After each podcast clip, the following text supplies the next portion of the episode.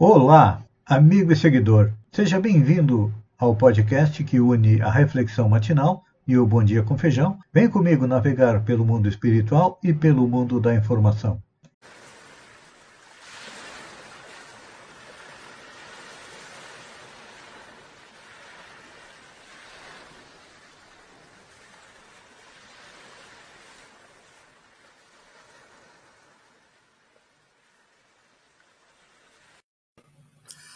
Olá, amigo e seguidor. Nesta quarta-feira, dia 19 de janeiro, esse sol lindo e maravilhoso nos convida a chegar até você mais cedo e convidar para juntos irmos em direção ao nosso coração para lá. Como jardineiros espirituais, elevar templos às nossas virtudes, ou seja, fazer com que elas cresçam, floresçam e frutifiquem, porque são elas que nos dão força, ânimo e coragem para continuar no caminho em busca da felicidade. Devido ao fato de sermos ainda espíritos imperfeitos, nós também temos vícios, aos quais, se não pudermos arrancar do nosso coração essa erva daninha, Vamos cavar masmorras bem fundas para eles. E nessa jornada, nós vamos em busca de nos transformar no homem de bem. O homem de bem é aquele que cumpre todas as leis divinas e compreende também que a verdadeira vida é a vida espiritual. Enfim, ele respeita nos seus semelhantes todos os direitos decorrentes da lei natural como desejaria que respeitassem os seus.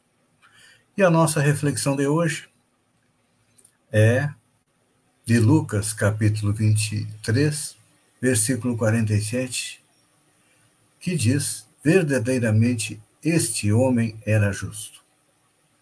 Vem nos falar do quê? Do reconhecimento.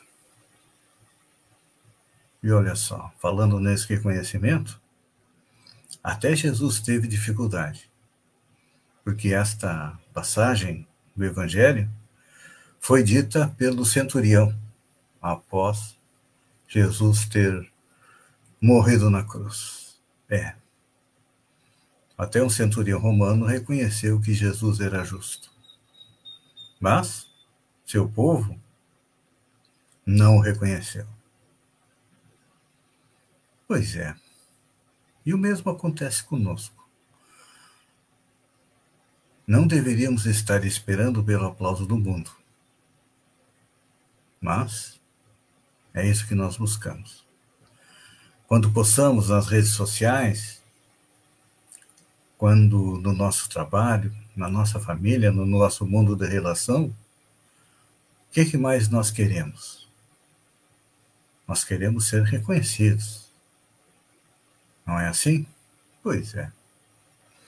E muitas vezes esquecemos de buscar o quê?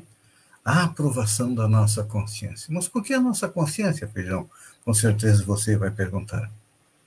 É porque é lá que estão escritas as leis morais, as leis que regem o universo.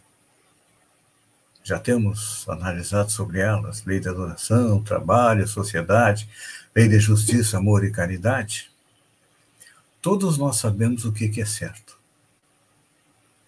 Não fazemos por quê? Como eu disse, porque nós ainda temos vícios e defeitos. O orgulho e o egoísmo são os nossos maiores vícios. O orgulho nos faz acreditar que somos mais do que realmente somos. É o tal do reconhecimento. E o egoísmo nos faz acreditar que nós sempre devemos estar em primeiro lugar. Então, a partir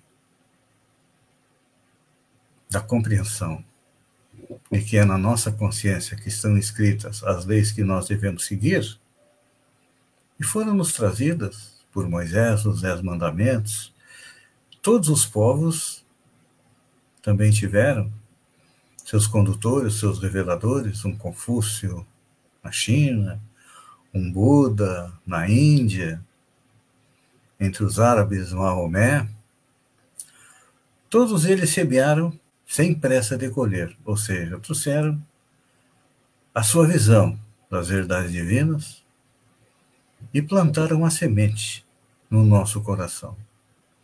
Só que essa semente que foi plantada no nosso coração se assemelha à parábola que Jesus contou a respeito do plantio. O homem saiu para semear, semeou entre as pedras, não nasceu, o sol queimou. Semeou na areia, também não nasceu. Nasceu, mas em seguida morreu. E quando a semente caiu na terra fértil, ela cresceu e se multiplicou. Nosso coração, às vezes é pedra, às vezes é areia, e deveria ter ser a terra fértil onde cai caiu a semente das leis morais e está esperando que nós a cultivemos para crescer, mas não devemos ter muita pressa em colher, não. Não. Que cada um tem dentro do seu coração o adubo necessário para que essa semente cresça. Então, só que muitas vezes nós queremos que o mundo nos veja como pessoas boas, como pessoas que trabalham, que se dedicam, quando que lá no recôndito da nossa consciência, nós não trabalhamos por amor, não. Nós trabalhamos por dever, muitas vezes fazemos as nossas obrigações sem vontade, é a semente que cai na areia. Então, temos que nos preocupar em adquirir as qualidades para que o nosso mérito ele seja reconhecido não aqui na terra, não. Seja reconhecido quando retornamos à parte espiritual. Lá sim. O reconhecimento é do verdadeiro mérito. Aquele que se dedica ganha espaço. Aquele que se dedica cresce e evolui. Então, analise. Se não está dando nada a ninguém, você não está cumprindo a sua parte na evolução do planeta. Porque todos nós viemos aqui para o planeta para fazer a nossa evolução e ajudar a humanidade a evoluir. Normalmente nós nos preocupamos basicamente conosco. E também não é muito com a evolução espiritual, é basicamente com a evolução material. E aí, é claro que não vamos colher bons frutos é no futuro. Então pense nisso, amigo seguidor. O universo lhe deu vida, Deus lhe deu vida, criou você, simples e ignorante, com a possibilidade de chegar à perfeição. Eu diria que já estamos quase chegando na metade do caminho. É claro que ainda temos muito que crescer, muito que evoluir, mas quanto mais rápido a semente que Jesus plantou no nosso coração há dois mil anos atrás crescer e frutificar, nós vamos estar no futuro recebendo reconhecimento de Deus. O dos homens, esse é passageiro. Reconhecimento dos homens funciona assim. Quando você faz o que os homens querem, eles aplaudem. Quando você não faz, eles criticam. E Deus não. Deus aguarda que cada um de nós pacientemente faça a nossa evolução para reconhecer quando retornarmos à parte espiritual. Pense nisso. Amigo e seguidor, enquanto eu agradeço a você por ter estado comigo durante estes minutos, fiquem com Deus e até amanhã, no alvorecer, com mais uma reflexão matinal. Um beijo no coração e até lá, então.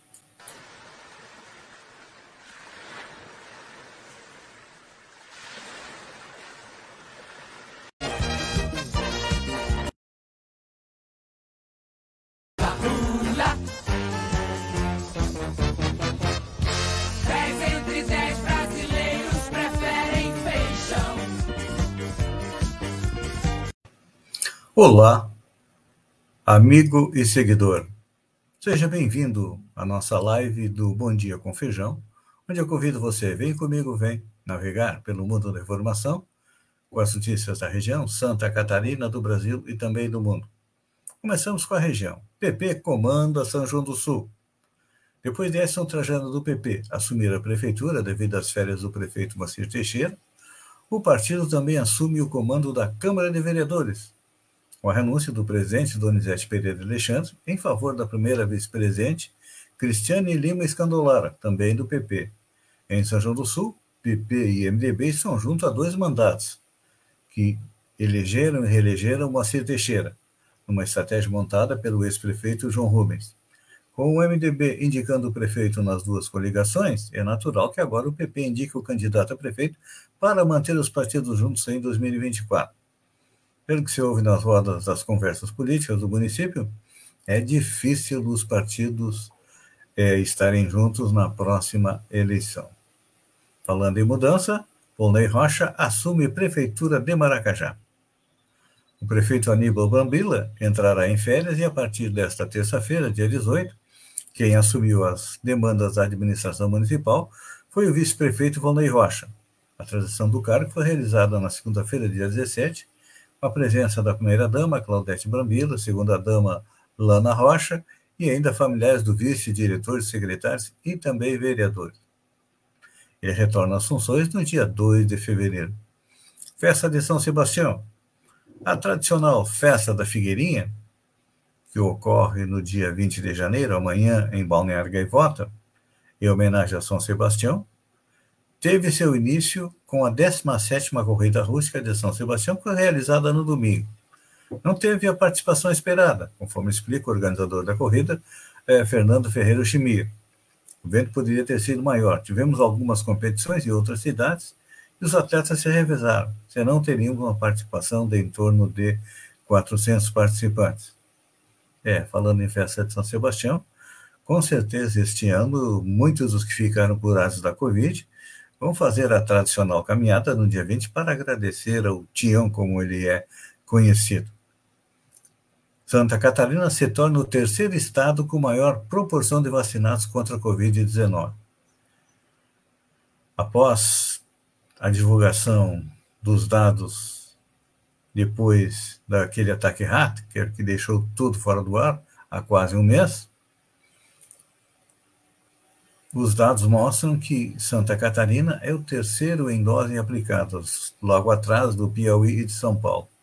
Ao todo, 5,82 milhões de catarinenses já receberam aplicação, sendo que 5,28 são considerados imunizados contra a doença é, com as duas doses.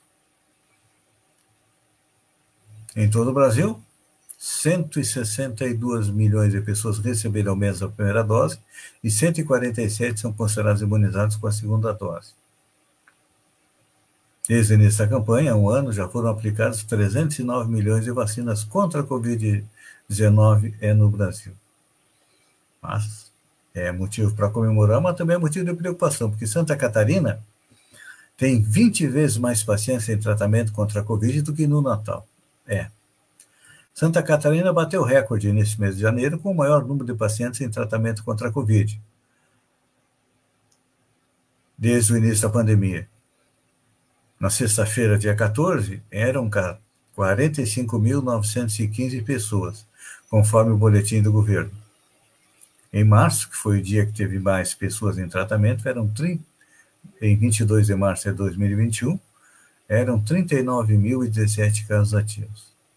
O número mais atualizado de pacientes em tratamento é de segunda-feira, com 43.413 pessoas em tratamento. Em relação ao total de casos ativos, neste Natal, o número da sexta-feira é 20 vezes maior.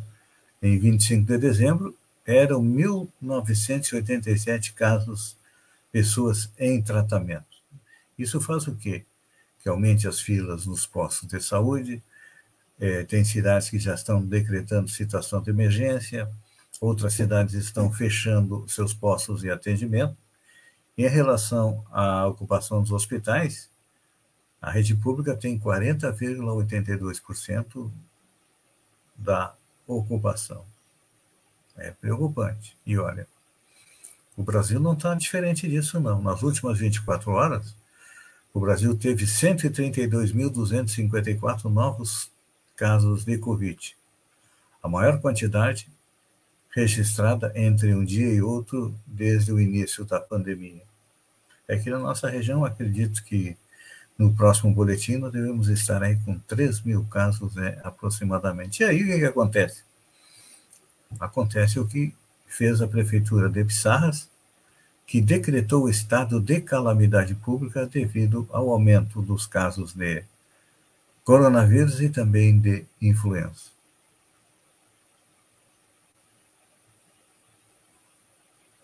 Olha só, essa aqui é boa. Brasileiros beberam mais e engordaram mais no primeiro ano da pandemia, aponta estudo. Os brasileiros beberam mais e engordaram mais no primeiro ano da pandemia, segundo estudo publicado nesta segunda-feira, dia 17, pelo Instituto de Estudos para Políticas de Saúde, IESP. O levantamento mostrou que casos de hipertensão e diabetes dispararam. A organização analisou os dados recolhidos pelo Ministério da Saúde na sua pesquisa de vigilância dos fatores de risco e proteção para doenças crônicas por inquérito telefônico, o Vigitel e avaliou que houve uma piora em todos os indicadores de doenças crônicas. Segundo o IESP, IEPS, não IESP, IEPS, 21,5% dos brasileiros adultos estavam obesos em 2020. O critério utilizado para avaliação de sobrepeso, obesidade é o índice de massa corporal. A partir dele é possível identificar complicações metabólicas e riscos na saúde. A análise alertou também para o aumento no consumo de bebidas alcoólicas durante a pandemia, que foi de 18,8% em 2019 para 20,9% em 2020. Outro ponto de atenção, segundo os pesquisadores, é a redução da população que realiza atividade física. E, finalmente, o único ponto bom que foi localizado na pesquisa é que o número de fumantes caiu no período da pandemia, chegando a 6,7% da população adulta. Em 2006, no início do Vigitel, esse número era de 13,4%. É, Não tem uma boa notícia, está havendo um menor consumo de cigarros. Olha só, última notícia: um best-seller na França pretende provar a existência de Deus através da ciência. Um livro que tenta provar a existência de Deus a partir do estado atual das ciências, e em particular da observação do universo, tornou-se best-seller na França. Os cientistas, no entanto, estão céticos em relação a esse grosso volume de 600 páginas. Eu vou tentar falar em francês. Dieu, la science, les prouves. Ou seja, Deus, a ciência e as provas, em tradução livre, qual escrito pelo engenheiro Michel Yves Boloré, irmão de um magnata industrial, e pelo consultor e empresário de licença, com licença em teologia, Olivier Bonassis. Três meses após o lançamento, o livro já vendeu mais de 100 mil cópias. Michel Yves Bolonet é católico praticante e irmão de Vicente Bolonet, um dos mais poderosos industriais franceses. O coautor garantiu a, que trabalhou durante três anos em um livro que não existia até agora. O livro visa explicar, de forma acessível, como as descobertas astronômicas do século XX voltaram a evidenciar a existência de uma inteligência suprema que tudo orquestrava. Olha, a conclusão que ele está chegando já foi escrita há mais de 150 anos atrás no Livro dos Espíritos, onde tem as provas da existência de Deus. Amigo e seguidor, eu agradeço a você por ter estado comigo durante esses minutos. Fiquem com Deus e até amanhã, no amanhecer, com mais uma reflexão matinal. Um beijo no coração e até lá, então.